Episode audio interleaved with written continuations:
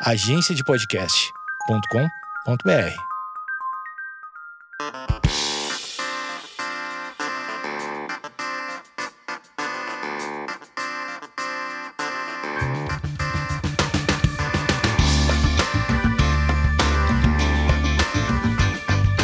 Esquizofrenas no ar, estou com ela, que não é Camargo, mas ela tem uma profunda ligação com Vanessa Camargo desde o DVD transparente, mas não falaremos disso, não falaremos disso. Só numa, numa outra oportunidade. Nós falaremos hoje, a gente vai falar de quê? A gente vai falar de Primeiro a gente vai falar de Nadine do Carmo. Ela é do Carmo e Nadine ela, ela fala de uma coisa que é, durante a minha estadia, minha estadia, o meu período na faculdade, eu comprava CD-ROMs, olha como eu sou antiga, é, CD-ROMs e DVDs sobre inteligência emocional, porque foi um período muito estressante, eu queria lidar com aquelas pessoas e, e era difícil, era difícil para mim. E eu não aprendi muito e eu já fiz um episódio sobre sobre Ai meu Deus! Psicologia positiva e ela tem um pouco disso. Então a gente vai aprender um pouco mais com Nadine do Carmo. Olá, Nadine do Carmo. Ela que é minha amiga pessoal. Ai, Amanda, tô tão feliz de estar aqui, mulher, você não sabe. Eu Primeiro, sei. Primeiro que é uma alegria escutar sua voz comigo, assim, sabe? Eu tô acostumada a te escutar com um monte de gente, ouvir sua gargalhada e me colocar no seu lugar em vários momentos aqui, enquanto ouvinte desse podcast maravilhoso. Primeiramente, paz nos estádios, gente. Exatamente. Ela está lá. É... Nadine está comigo desde os primórdios. Ela sabe muitas coisas dos bastidores do Esquizofrenóias. Hum, nossa, Ó, vamos falar sim sobre inteligência emocional, principalmente aí com esse viés da psicologia positiva. Mas, amiga, desde já eu quero aqui enaltecer, em nome assim dos seus ouvintes. Em nome de Jesus também, né? Ai, ó, Glória! Uhul! Mas assim, é, quando a gente é muito fã de um podcast, a gente quer muito falar com aquela pessoa, né, que produz. E eu sei que quem está me ouvindo agora gosta muito de você, é seu fã, e te agradece muito porque para nós que lidamos com a patologia, né, das doenças mentais aí, que já tivemos, no meu caso, ansiedade, depressão, e ter alguém, Amanda, que desde lá de trás olhava pra gente, que, que, que pensou nisso, mulher. Você começou isso antes da gente estar tá nesse momento de da gente ter entrado nessa loucura desses dois anos de pandemia. Assim, é incrível. E desde lá, desde quando eu te conheci, antes do mundo inteiro entender a importância disso, você estava com essa com essa bandeira tão importante da saúde mental. Então, desde já, mulher, eu sou muito sua fã e eu te agradeço imensamente. Imagina que é isso. A Nadine faz um trabalho muito interessante e ela, ela, ela é mais. Digamos que a Nadine é mais organizada, ela, ela é mais prática. É, ela, ela tem uma, uma coisa lúdica que ela a, a, Nadine ela tem uma coisa que ela consegue pôr em palavras é, muitas coisas que, muitas vezes as pessoas falam até isso de mim, ai Amanda, obrigada por saber pôr em palavras as coisas que a gente não consegue e tal. Mas a Nadine, ela tem uma habilidade que ela consegue falar com você, você empresário, você da, do, do setor do setor corporativo, você do Sebrae, né? Esse pessoal que que às vezes até se preocupa porque veio o advento da pandemia, veio esse negócio da palavra que, que tá na moda, né? Mas é, teve um boom aí, até não, não sei quando, mas teve um boom aí do, da questão do burnout. Então é, é uma coisa que você vê que seu. Você perde dinheiro quando seu funcionário tá doente. É importante você não perder o seu funcionário por alguns meses, algumas semanas. Então, é, é, é, é, um, é, um, é um interesse não só humano, é um interesse econômico, não é verdade, Nadine?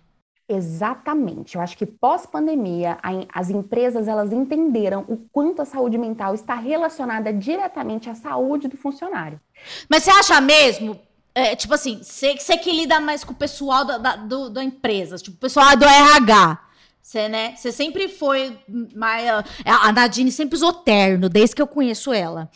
É você que, que anda com essa galera. Você acha que quanto tempo eles, eles estavam atrasados perante nós, que já é uma galera que já estava fazendo terapia e eventualmente tomando uma medicação. É quanto tempo eles levaram para acordar? Foi a pandemia? Foi a pandemia. E não foi no começo da pandemia, não. Foi quando a coisa estava degringolando já, assim, ó. Hum. É, é muito triste realmente a gente tomar conhecimento disso, que antes a sociedade como um todo, mas muito, principalmente as empresas, não entendiam a licença psiquiátrica. Sim. Eu tirei licença psiquiátrica antes da pandemia. E você tirar licença psiquiátrica numa empresa é do tipo, meu Deus! É doida! Ela é louca, ela é completamente louca. Você falar que você toma uma medicação, meu Deus, ela é completamente louca. E uhum. não, não se entendia as patologias. E aí precisou todo mundo passar por isso e estar em momentos vulneráveis é, em relação à saúde mental. E, poxa, se eu não cuidar desse funcionário aqui, se eu não ouvi-lo, se eu não honrá-lo, se eu não prestar atenção nas demandas dele, se eu não tiver uma escuta ativa, atenciosa do, das necessidades dele, se a gente não trazer momentos de descompressão, de descontração nesse local aqui, se a gente não valorizá-lo e se a gente não trazer um canal, muitas vezes direto, com profissionais isentos, para falar das patologias que todos nós temos, isso vai, isso vai ficar muito feio. Eu não tenho índices assim de quanto a produtividade caiu, mas o que, que eu tenho de dado? Porque para cada. Isso é uma pesquisa é, um pouco mais antiga, mas eu acredito que hoje ela é ainda mais relevante se a gente fosse realizá-la novamente, que é para cada um dólar investido, a gente tem um retorno de 4 dólares de, é, em produtividade em relação a esse funcionário. Quanto é, a cada um dólar que eu invisto na saúde mental, em é, atividades, em eventos, em fomento disso mesmo na saúde dos meus colaboradores, eu tenho 4 dólares de retorno em produtividade, enfim. E fora, gente, que o clima não tem não tem. Como que você. É, não, é, é tipo Mastercard, realmente não tem preço, assim, um clima de funcionários que estão bem, que estão, assim, se sentindo realizados, estão engajados na causa da empresa. E é isso que eu defendo quando eu vou para o meio corporativo, lá usando os meus terninhos. E apesar da gente ter despertado e muitas empresas estarem é, fazendo eventos promovendo apenas a saúde é, mental, eu participo, por exemplo, mensalmente de, de eventos em empresas que eles só falam de saúde e bem-estar. Toda semana é um convidado diferente, é um palestrante. Isso é muito legal. É, eu posso Claro. Sim, se você quiser, depois eu posso, se você quiser ou não, citar as, essas empresas, mas existem empresas hoje comprometidas com isso e não é só no discurso, Amanda. Eu vejo, eu vejo, assim, claro que eu não estou lá dentro, eu não tenho local de fala daquela pessoa que está ali convivendo com um chefe no dia a dia, mas eu vejo as ações, eu vejo a preocupação real em o discurso ser alinhado, e isso me engrandece, me, me deixa muito feliz, porque é isso que eu quero fazer parte, mulher. Eu vim aqui para a gente causar impacto, sim, positivo. E se a gente conseguir, então, de alguma forma, falar com essas empresas de, uma, de um modo lúdico, mas que toque na saúde mental, é, para mim, é causa ganha, assim. Daí, por exemplo, tá, a pandemia estava comendo solta, no auge, eu tenho uma empresa, uma firma, sei lá, de embalagens. Eu não não estava entendendo o que estava acontecendo. O pessoal pedindo pedindo atestada, atestada, atestada, afastamento, não sei o quê. Eu falo, meu Deus, é, tá, parece que está acontecendo alguma coisa. É, daí ou eu ouvi é, falar do seu trabalho, tá? Daí o que que chegava? A, a, a moça do RH ou, ou, eu não sei como é que funciona. Mas alguém chegava em você e falava assim, tá? É, o que que a gente pode fazer? É, como é que as empresas chegavam em você? Como é que as empresas chegam em você? O que, que elas pedem? O que você oferece para elas? Então, eu tenho uma agência de palestrantes e eu também fecho é, eventos, workshops diretamente, né? As palestras. Uhum. Eu tenho algumas palestras prontas, então a minha principal palestra é Divertidamente é Possível, é o nome dela. Será que é possível, após dois anos de pandemia, ou no meio da pandemia ali, né, que a gente ainda, enfim, estava ali esse, esse, tempo que você citou atrás, será que é possível a gente se divertir dentro da nossa própria cabeça? Amanda, imagina essa pergunta para você. Será que é possível a gente entender os lados da nossa cabeça? Será que é possível a gente entender as nossas emoções para que a gente de fato tenha um, um bem-estar melhor? Porque a gente não está bem. Em muitos momentos a gente, em muitos momentos nós não estamos nos sentindo bem. E não só no viés do pensamento ali, eu no meu racionalzão, mas no meu corpo, em como eu estou me sentindo. E aí, então, essas empresas, elas conheciam o N de Nadine, conheciam esse, esse portfólio de, pa de palestras que eu tenho, Uhum. E essa palestra principal, Divertidamente é Possível, ela vai desde explicar quais são as emoções principais do ser humano, trazendo ali o Paul Ekman, que mapeou as principais emoções lá na década de 70, que é onde, de fato, foi inspirado o filme Divertidamente, né? É, e aí ali a gente vai falar sobre a importância de, de cada emoção dessa, qual que é a função das emoções. Quando uma empresa ela entende que beleza, o emocional dos meus funcionários está abalado, mas o que, que é esse emocional? Então vamos trazer isso. O que, que são as emoções? O que, que é essa relação mente, ação, corpo, sentimento? Vamos ensinar isso, porque tudo começa muito com a educação emocional. Nós, eu, você e a galera aqui, somos muito despertados para isso a gente já tem uma rotina de falar assim: nossa, minha garganta parece que não passa uma água aqui, tô com dificuldade de engolir. Ah, ó, já comecei a minha, minha mão suar frio, acho que eu tô com ansiedade. A gente, por lidar com a patologia, a gente já é despertado. E aí você Sim. muito bem disse, a galera do corporativo, cara, caramba, eles são muitas vezes cabeção, que a gente chama. De Sim. tipo, tá tudo na mente. E aí eles ficam tentando entender e, e, e problematizar. É, esses pensamentos, mas a gente vai trazendo mais para o corpo. Olha, a gente sente as emoções no nosso corpo. Elas acontecem assim, assim, assim. O sequestro emocional acontece de tal forma. Então, você, colaborador, é, para não explodir com o seu chefe, não ter um ataque de agressividade ou um ataque de pânico, muitas vezes, o que é possível fazer? Sempre eu sempre indico, é, eu sou fã número um da terapia e de exercício de autoobservação, né? Que é quando você vai observando as suas emoções ali todos os dias, a todo momento, para você. É, quem tem a oportunidade de fazer terapia uma vez por semana, enfim, é, para você se observar. Mas quem não está ligado com isso, quem não faz esse check-up emocional diário, a gente ensina um método divertido, gostoso, é, e eu uso as personagens para explicar o que, que, são esses momentos. Então, pera, quem não sabe, a Nadine, ela tem várias Nadines dentro dela. Não, gente, ela não é tão doidinha assim. Ela criou é, algum, algumas, algumas facetas dela, que na verdade todos nós temos, né? Que nem no filme Divertidamente, quem nunca assistiu, por favor, assista. Eu acho que quem ouve esse podcast, acho que já, já assistiu. Mas se você nunca assistiu, assista. É... São, são emoções, né? É normal a gente sentir raiva, ódio, é, é tristeza, é, mais... É, alegria, etc, mais eufórico. Então a, a Nadine, ela, ela é muito específica. Você é atriz? Menina, eu sou atriz, você acredita? Acredito! Acredito sim. Então ela tem umas personagens que ela. É, dá pra ver no YouTube, né? N de Nadine? Então, daí cada um tem uma. Cada uma tem uma cor e cada uma representa uma, uma emoção. Então, a partir dessas personagens, ela vai explicando as emoções.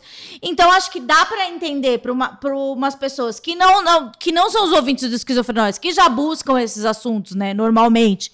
É, pessoas que são do, cor, do corporativo, que também podem estar tá aqui ouvindo, porque são do corporativo e vieram para esse podcast, né, para para ouvir sobre isso, né, saúde mental no corporativo, e, e não estão entendendo nada. Então pode procurar a, as personagens dela e daí fica mais fácil de entender, né? E tem isso, isso do sequestro emocional é muito, muito importante. Muito, muito interessante. Eu lembro que, né, que nem eu te falei, na época da faculdade eu comprava CD-ROM, e, e daí tinha isso, né? O que é o sequestro emocional? É o sequestro emocional é uma coisa que eu não sei explicar, mas a Nadine vai saber explicar e é, uma, é um conceito da psicologia positiva, né? E acontece muito em relação de trabalho, assim, você consegue fazer um exemplo, assim, numa situação de trabalho, o que pode ser o sequestro é, emocional? Vamos lá. Hoje eu faço pós-graduação em neurociência e psicologia positiva, então eu vou falar um pouquinho da neurociência. Tá. A gente fala que o sequestro emocional acontece lá nas amígdalas. E não são as amígdalas da garganta, aquelas que talvez você tirou na sua adolescência ou algum Exatamente. tempinho atrás aí. Essas são as tonsilas. As Uhum. amígdalas são estruturas que fiquem, ficam ali é, na região é, central do cérebro. São duas estruturinhas que ali é onde acontecem todas as nossas emoções. E aí a gente chama, antigamente a galera fala do tal do sistema reptiliano, do sistema límbico, mas o correto é a gente falar sistema inte- integrador. E o que, que ele faz? Ele percebe os estímulos do ambiente através dos nossos cinco sentidos, e aí você interpreta aquilo de acordo com o seu repertório, o significado que você dá para aqueles estímulos. E aí você é sequestrado por essas emo- as emoções. Vamos exemplificar.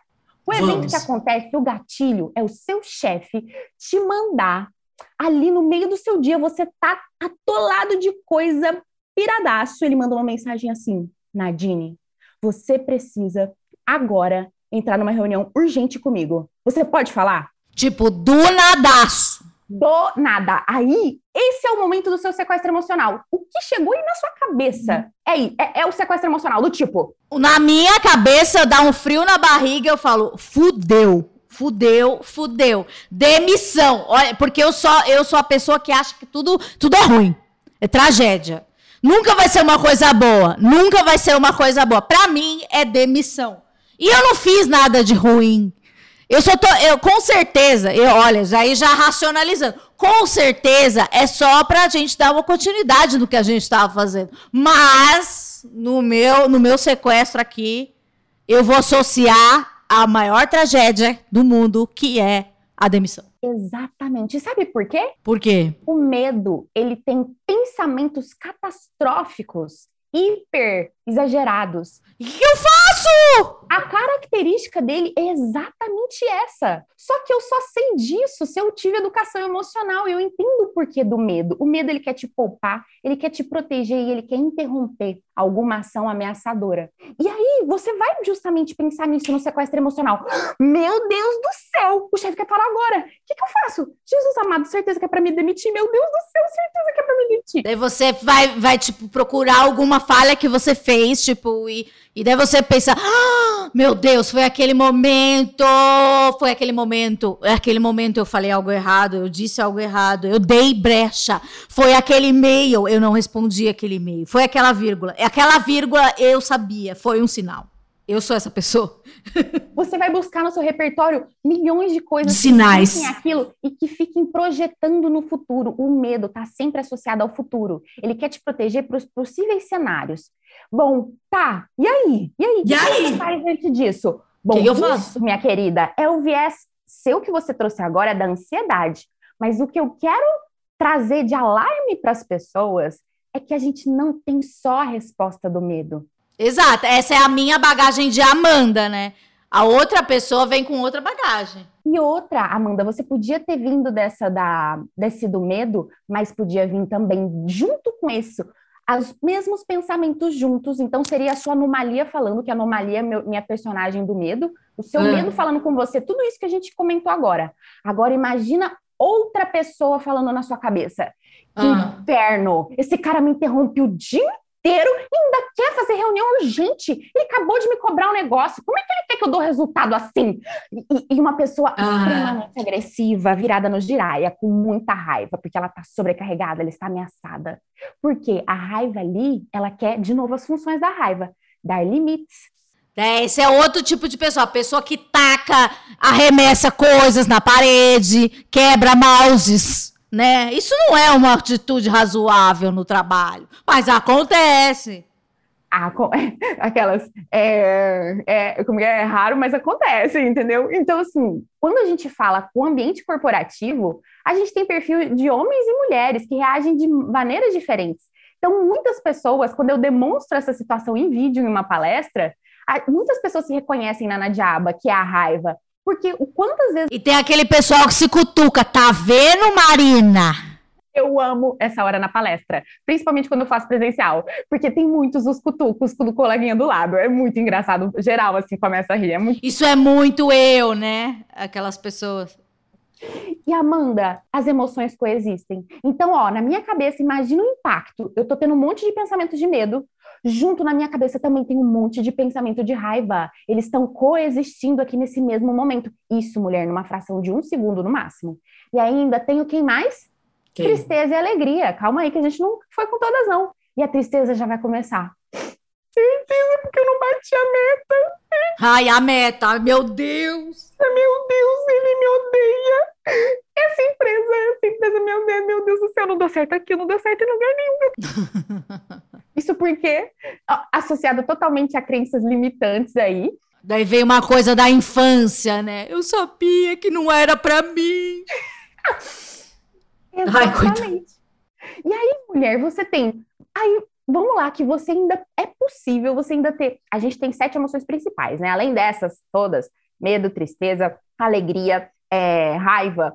E a gente também, que eu não tenho personagens para, é, não seriam muitas, mas a gente também tem o desprezo, a surpresa e o nojo. Eu não coloco elas como sendo personagens no meu canal, mas você ainda consegue, inclusive, sentir essas outras emoções num sequestro emocional, por exemplo, elas coexistirem. Mas aqui, na, sempre nas palestras, eu levo as, as principais, que é medo, tristeza, raiva e alegria. E como que a alegria reagiria a uma situação dessa, Amanda? Imagina. Não faço a menor ideia. Então, porque eu também não é um gatilho, às vezes. É, é eu não sou desse. Não é desse lado que, que, eu, que eu pratico. pois é. Mas às vezes, se você está num momento muito efusivo da sua alegria, ou seja, quando ela está num nível às vezes exagerado, ou lá no estado uh, maníaco, talvez, vamos Sim. dizer que você vai falar assim: uhul! Quem, quem, quem entende da mania aqui no podcast é muito bom falar dos nomes aqui, porque a galera aqui é muito. Ah, sim, né? A galera é inteirada aqui. A galera tá ligada. Então, vai falar assim: meu Deus, certeza que o PPR saiu adiantado, não saiu? o abono! o abono! Ou então você conseguiu aquele estagiário que você estava prometendo, não é? Ai, que demais, chefinho! Uhul! Imagina, você reagir desse jeito. E daí, fui sequestrada, fui tomada por uma emoção. Como me controlar? Baixo um aplicativo de meditação imediatamente? então, o que, que é legal? A gente fala, Primeira coisa, para acontecer tudo isso, eu preciso entender o que, que, é então esse sequestro emocional. Eu preciso entender que ali eu não é só na minha cabeça que estão esses pensamentos, Amanda, tá no meu corpo. Eu já comecei Sim. ali, ó, a amígdala já me sequestrou no sentido de todos esses sentidos foram interpretados e já tá no meu corpo o medo já tá fazendo a minha mão suar frio, a raiva já tá aqui, ó, com a minha garganta torando, eu com o músculo da mandíbula enrijecido, porque eu já quero dar na cabeça do meu Suadíssima. Suadíssima. Pode ser que eu já comecei a ficar numa expressão com a postura retraída, do tipo, por causa da meta, né? Ai, meu Deus, já deu errado. Uhum. Isso tudo acontece. E eu, eu gosto quando você fala assim, que bacana que é, por essas personagens a gente consegue demonstrar o que está sendo falado e sentido, porque quando a gente está na bagunça da nossa cabeça, Amanda, eu e você sabemos disso, é muito difícil a gente entender o que, que é cada coisa. E quando a gente faz uma leve classificação, seja assim, ó, estou com medo, estou com raiva, estou com tristeza, pode ser que você não vai sentir todas elas juntas, como no meu exemplo. Uhum. O fato de você reconhecer a emoção já é muito importante. E o que, que a gente faz no mindfulness, na meditação, ou qualquer outro exercício de autoobservação? E aqui eu trago a importância de não precisar ser zen para conseguir fazer isso. É isso Sim. que eu defendo também nas empresas. A gente não precisa ser todo mundo muito namastê e, e, e ter uma, uma, cadeira de meditação em casa. A gente precisa entender o princípio do que, que é isso. A razão é a minha personagem na DM, ela sempre acontece por último. Por que, que ela acontece por último? porque a razão ela. Ah, essa é nova, eu não conhecia essa. Eu conhecia? M, eu acho que sim. A Nadem é azul. A Nadem ah, sim. é a razão. Uhum, é conheci. aquilo que faz com que a gente reflita sobre. Por isso que a gente fala para as pessoas assim: não age no calor da emoção, conta até 10, respira.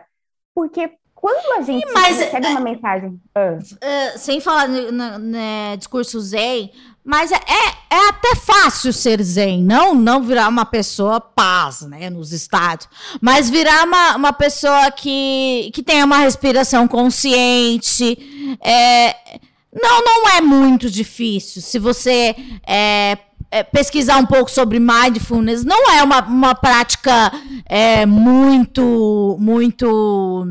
Não, não é uma coisa que, que vai fazer com que você se torne um Buda, né?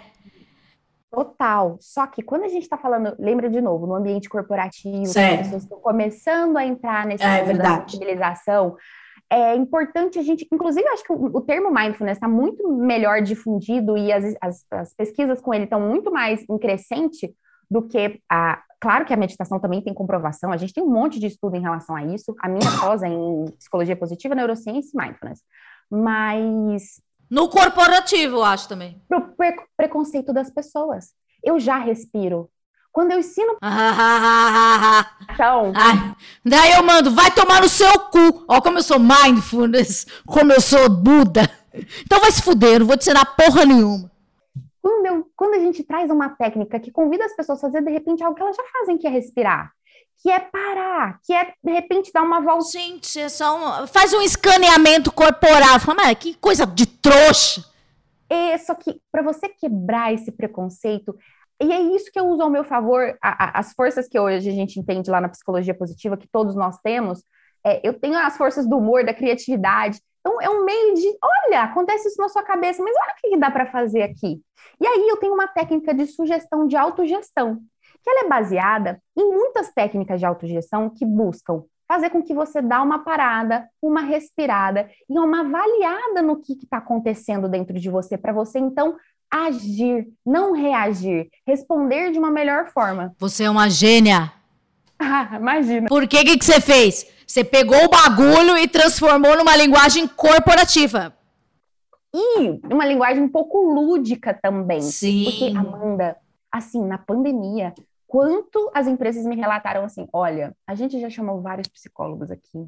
E é muito legal, é maravilhoso, tem todo Mas não chega na cabeça do pessoal, né? A galera, ela tem muito preconceito. É. Falar do viés da emoção, ela nunca entrou numa terapia. Então, como... Eu já entrevistei terapeuta, terapeutas não, acho que foi um jornalista, na verdade, que falou uma coisa muito interessante, que isso nunca saiu da minha cabeça.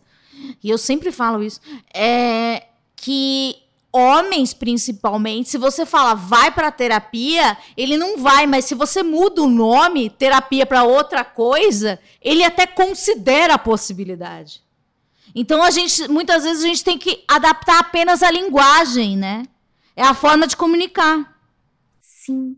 E aí você faz um convite, todas as minhas palestras, eu faço um convite antes com, a, antes com as personagens. Então eu faço com que elas convidem as pessoas para ir lá. E aí eu coloco os pensamentos delas, as objeções. Qual é a objeção sua para ir numa palestra? Eu ainda tô aqui cheio de trabalho, vou assistir esse negócio aí. Ah, Mas é legal que você mostra as diferenças delas. E, tipo, todas são você. E você mostra as diferenças delas de uma maneira prática. Porque às vezes as pessoas. Você fala de uma maneira, talvez, academicista, é, não chega na pessoa, né? Falar, ah, tá, mas o que, que tem a ver, né? Exato. E assim, saúde mental é saúde, então todo mundo que está respirando no mundo e está pensando Exato. precisa ouvir falar sobre. E a uhum. gente tem pessoas de diferentes níveis hierárquicos. Amanda, Exato. uma coisa é eu falar sobre saúde mental com o nível de analistas, é, gerentes, coordenadores e diretores CEO. É uma coisa. E eles vão entender a palestra e tá tudo certo. Outra coisa é eu chegar lá no chão de fábrica, naquela pessoa que ela é, tá ali num procedimento operacional padrão o tempo inteiro ali, fazendo algo mecânico, mas que ela também precisa de emoção para para viver, para operar, para se sentir bem, para se sentir valorizada e atender as necessidades dela. E o legal é que essas personagens e os esquetes de humor que eu levo né, nas apresentações presenciais, online que eu faço, a gente, essa pessoa se identifica.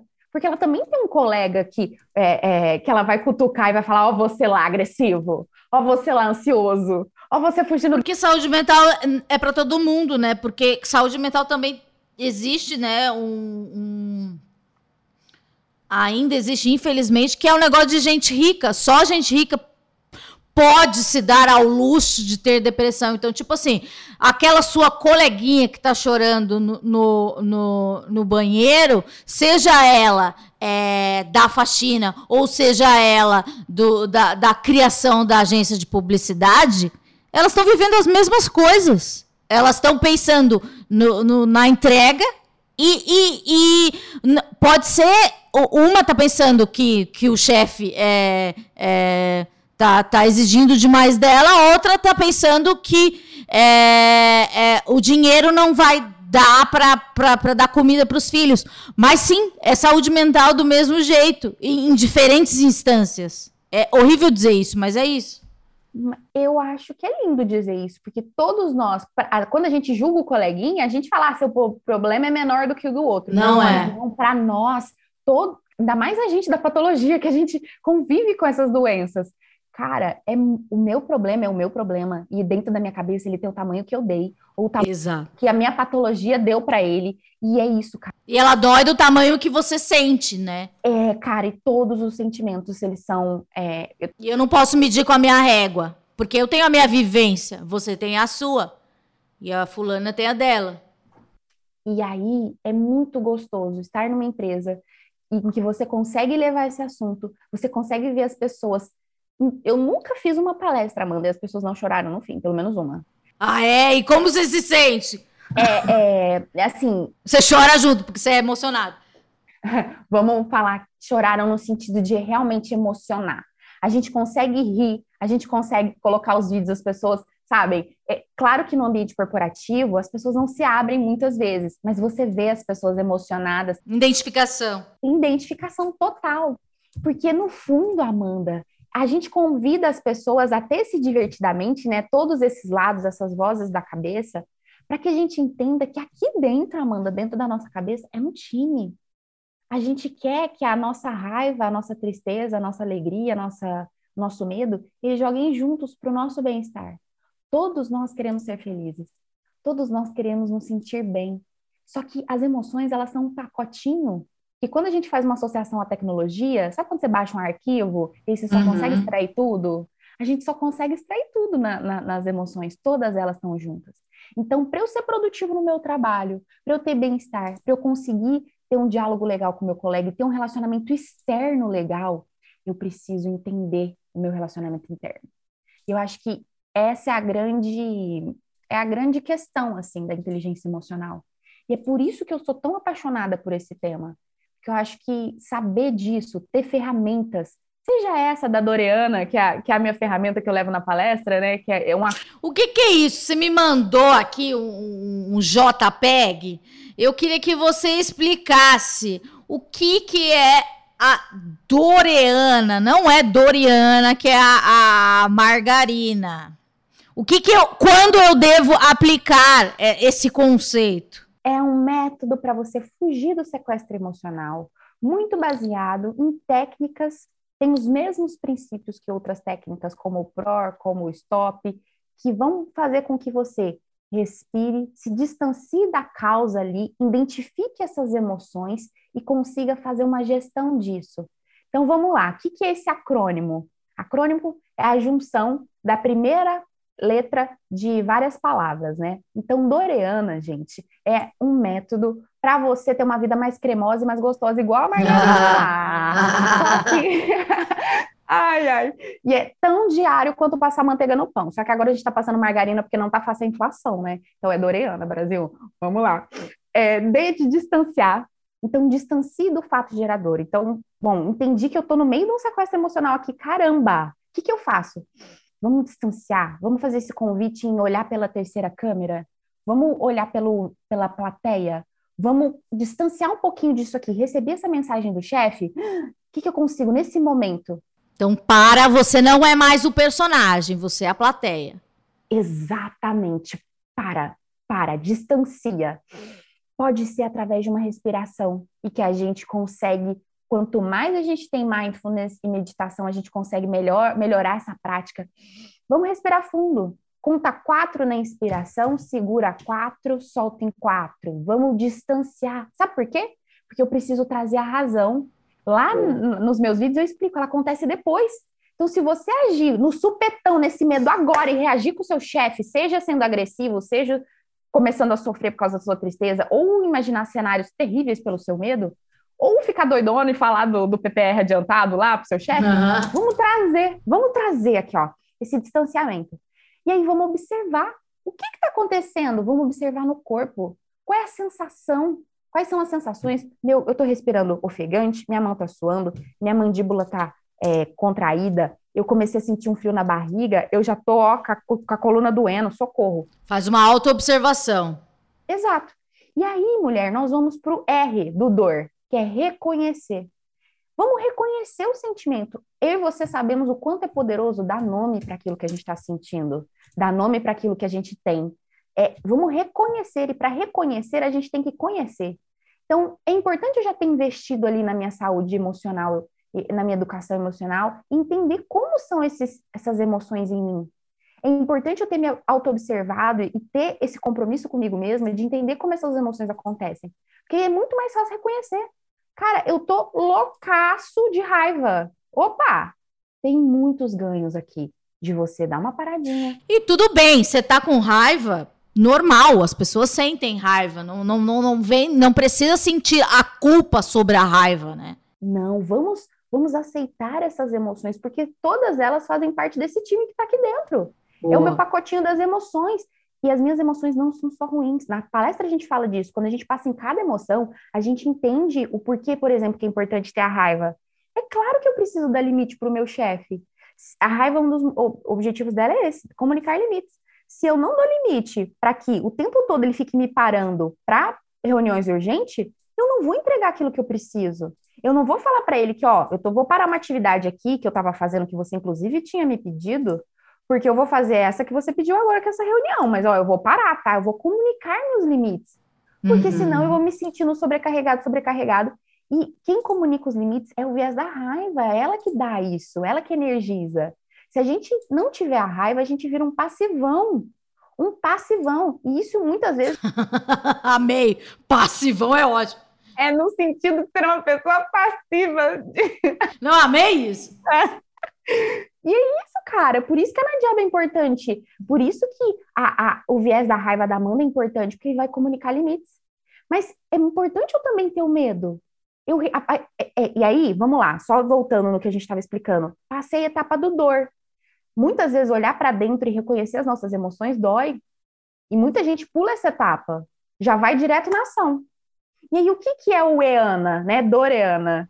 Uhum. depois da dor vem a alegria, eu brinco. Ana significa cheia de graça.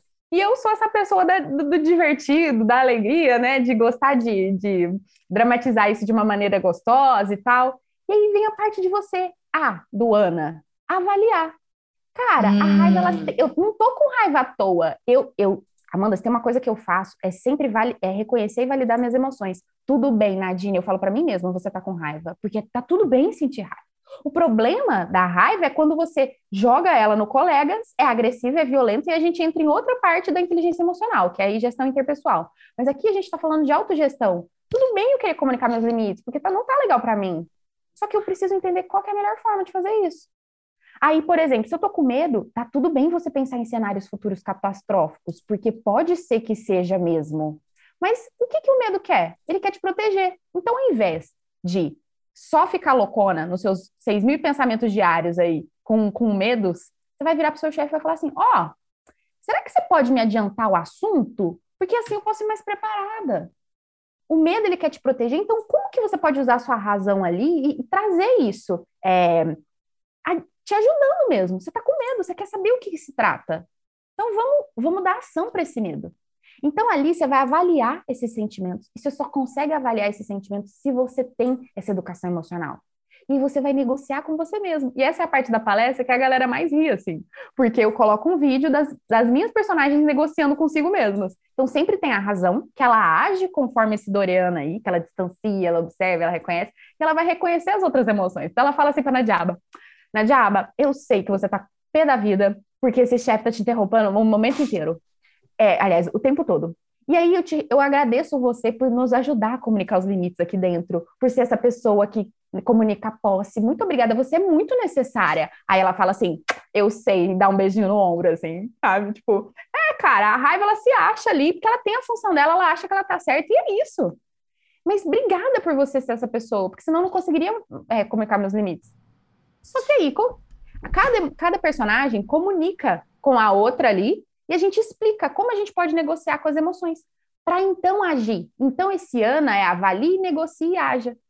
consegue entender assim, quando a gente tem um apoio visual na palestra, talvez seja mais fácil. E você tem o JPEG aí com você. Mas para quem está escutando, eu espero que entenda que a gente sai do calor da emoção para agir de uma maneira que a gente coloca a razão junto, sabe? Não, eu acho que dá para entender assim, ser bem visual. Eu queria para encerrar o que você explicasse uma outra coisa que a gente fala, que a gente ouve falar muito, e eu acho um tema muito interessante, a gente nunca falou no esquizofrenóis, eu acho que vale até um episódio inteiro sobre isso, mas eu queria que dar uma passada nesse tema que é a comunicação não violenta. O que, que é isso? Ai, mulher, a comunicação não violenta mudou minha vida, assim. Vamos lá. É, ela é proposta por Marshall Rosenberg, que foi um psicólogo, e... É tudo da família da, da, da, da, da é, psicologia positiva? Não, o, o, Marshall Rosenberg, ele não é esse... A psicologia positiva, ela surgiu no final da década de 90 ali, 98, 97, certo. ela é muito recente. Ela é bem recente. O Marshall, ele ele começou o trabalho dele em zonas de conflito lá na década de 70, em, é, nas tipo, gangues americanas. Ele viajou tá. ajudando as pessoas é, a terem uma comunicação não violenta. E o que é isso, gente? Quando eu escutava a comunicação não violenta, eu pensava assim, meu Deus, que nome estranho, eu estou sendo violenta com as pessoas, não, entendia nada, eu tinha o maior preconceito, é minha na, na diaba total. E o que ah. significa a comunicação não violenta? É uma maneira genuína e com bastante compaixão de você entender o outro e comunicar o outro. Comunicar com o outro as suas necessidades e pedir aquilo que você precisa. Mas como assim?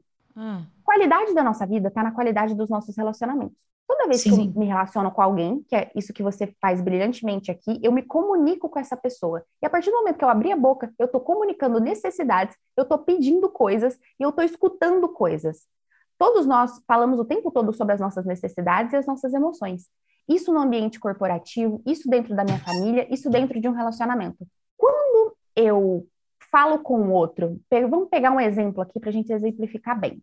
Pensa você chegando na sua casa e o seu marido falando assim: Eu tenho que fazer tudo sozinha nessa casa. Eu tenho que fazer tudo sozinha aqui. Aí você escuta isso, poxa, como que você se sente, né?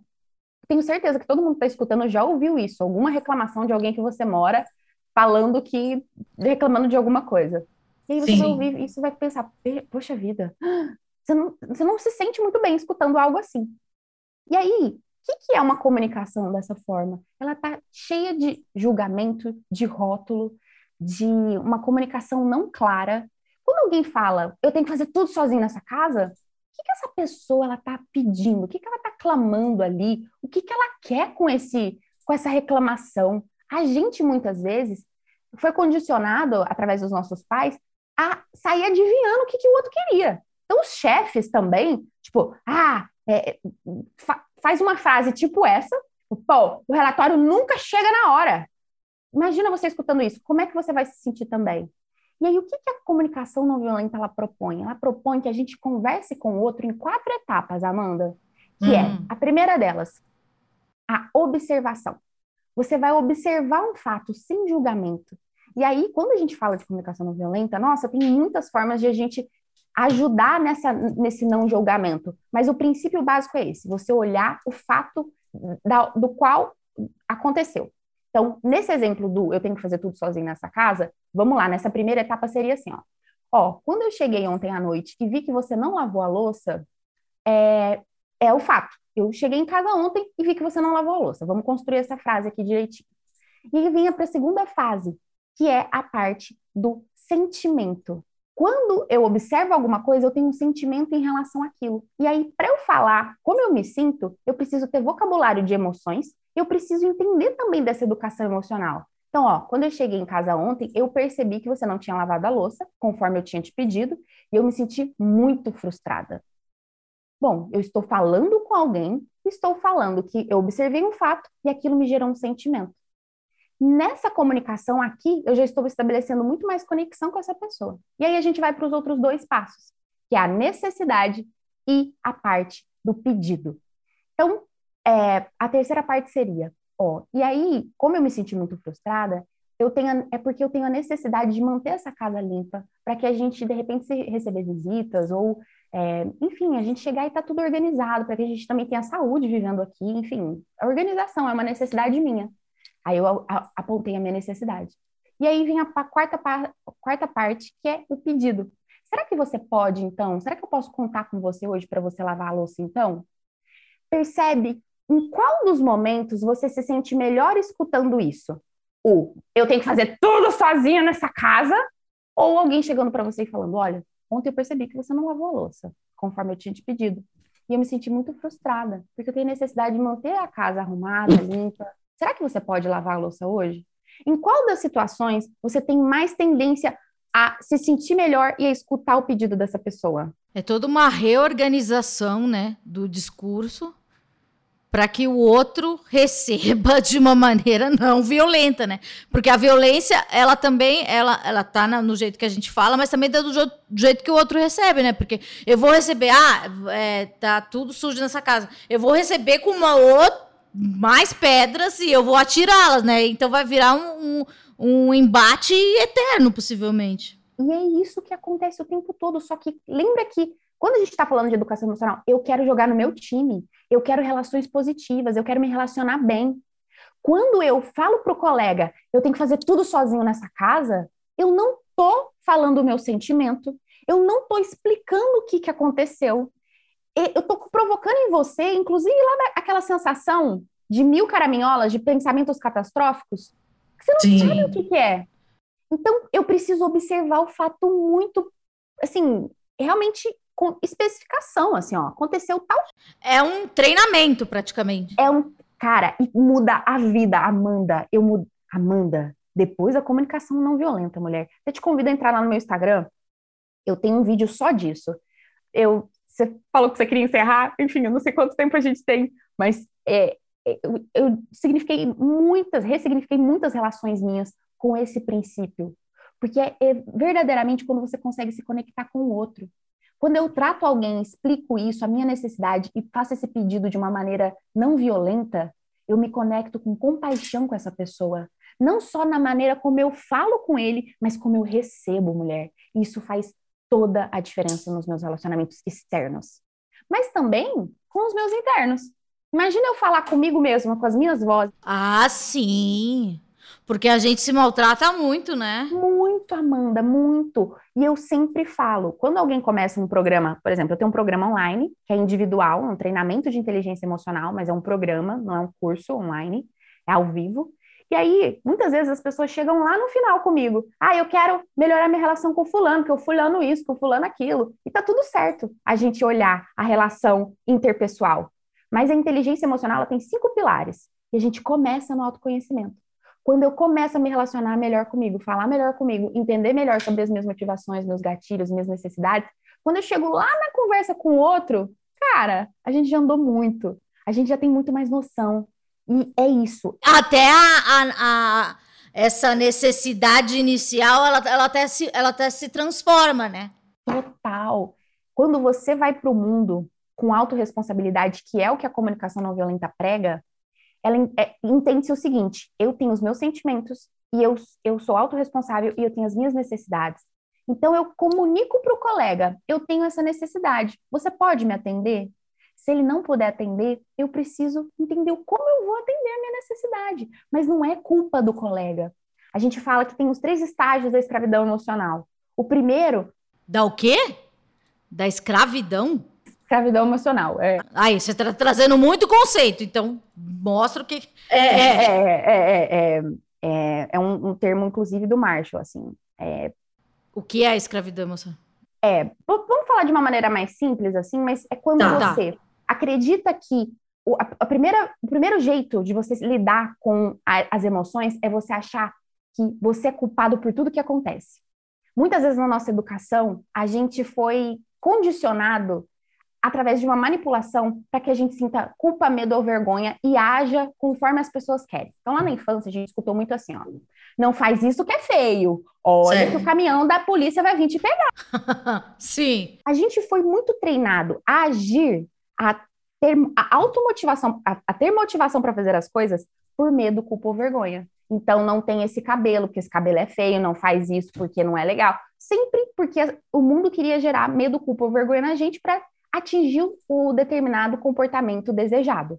Certo. Isso é a maneira como a gente foi criado. E aí a gente vai muito para nossa vida enquanto adultos, achando que a gente é culpado por um monte de coisa que acontece. Que a gente uhum. aprendeu aquele comportamento. Então, se alguém vira para mim e fala que, é, poxa, você não faz nada nessa casa, eu vou começar a me sentir culpado. Meu Deus, qual é o meu problema? O que, que eu fiz errado? É, é, é certeza que essa pessoa tá agindo assim, tá histérica, tá revoltada, sei lá, vai até, sei lá, me, me atirar um, um, um pato daqui a pouco, porque eu tenho certeza que é culpa minha. Esse é o primeiro estágio. Certo. Depois a gente começa, a gente se revolta, a gente fala, eu não tenho culpa de nada. É, vai para um estado mais revoltado, assim, ó, eu, o mundo que tem culpa das minhas ações, assim, eu não tenho culpa de nada, problema seu. É, a gente se revolta, a gente não quer mais se, se, sentir culpado pelas coisas que acontecem no mundo, sabe? A gente fica muito reativo e a gente fica muito agressivo. Porque é, é uma reação enviesada disso. Se eu sentir muita culpa um tempo, uma hora eu vou me rebelar e eu vou começar a botar culpa no mundo. E eu não quero ser mais responsável pelo que acontece pelo outro. E aí, o que, que a comunicação não violenta ela prega? Ela, ela fala de uma terceira via, que é eu ser autorresponsável pelas minhas necessidades e o outro ser autorresponsável pelas necessidades dele. Então, quando alguém está lá estressado, falando que faz sozinho as coisas dentro de casa, poxa, é uma necessidade dele é um Sim. sentimento dele. E eu tenho os meus sentimentos. Então eu paro de achar que eu sou culpada pelas coisas no mundo e ao mesmo tempo eu também não fico culpando o mundo pela, pelo aquilo que eu sinto. É, eu acho super realmente que vale a pena você ter um episódio só de comunicação não violenta, porque é incrível o quanto isso muda a nossa vida. É, é incrível, assim, incrível. Essa foi Nadine dando aulas cria aqui no Esquizofrenóias. É, você pode conhecer o trabalho dela no site nadinedocarmo.com.br ou nas redes sociais arroba Nadine do Carmo. E se quiser conhecer o N de Nadine, conhecer como surgiram essas personagens, é lá no youtube.com.br barra N de Nadine. E, e, no YouTube é muito legal porque você consegue visualizar tudo que ela falou desses divertidamente. Tem todas as cores, tem todas as expressões. Ela é uma excelente atriz e ela, ela, faz, ela fez um, um trabalho muito legal de, de, de caracterização de luz, assim, é muito legal, muito bem feito. Muito obrigada, Nadine. Depois de, sei lá, quatro anos, você finalmente está no Esquizofrenóias. Eu demoro, mas dá certo. Eu sou desorganizada, mas tudo dá certo. Meu amor, eu tô honradíssima, obrigada, gratidão profunda de estar tá aqui, estar tá dividindo um pouquinho do que eu sei com vocês e aprendendo com vocês também. Você é ótima, muito obrigada mesmo, viu? Imagina um beijo. Um beijo até semana que vem e o que, Nadine? Paz nos estádios! Uh, aí você tem, você tem uma, uma ouvinte, né? Obrigada, gente. Tchau.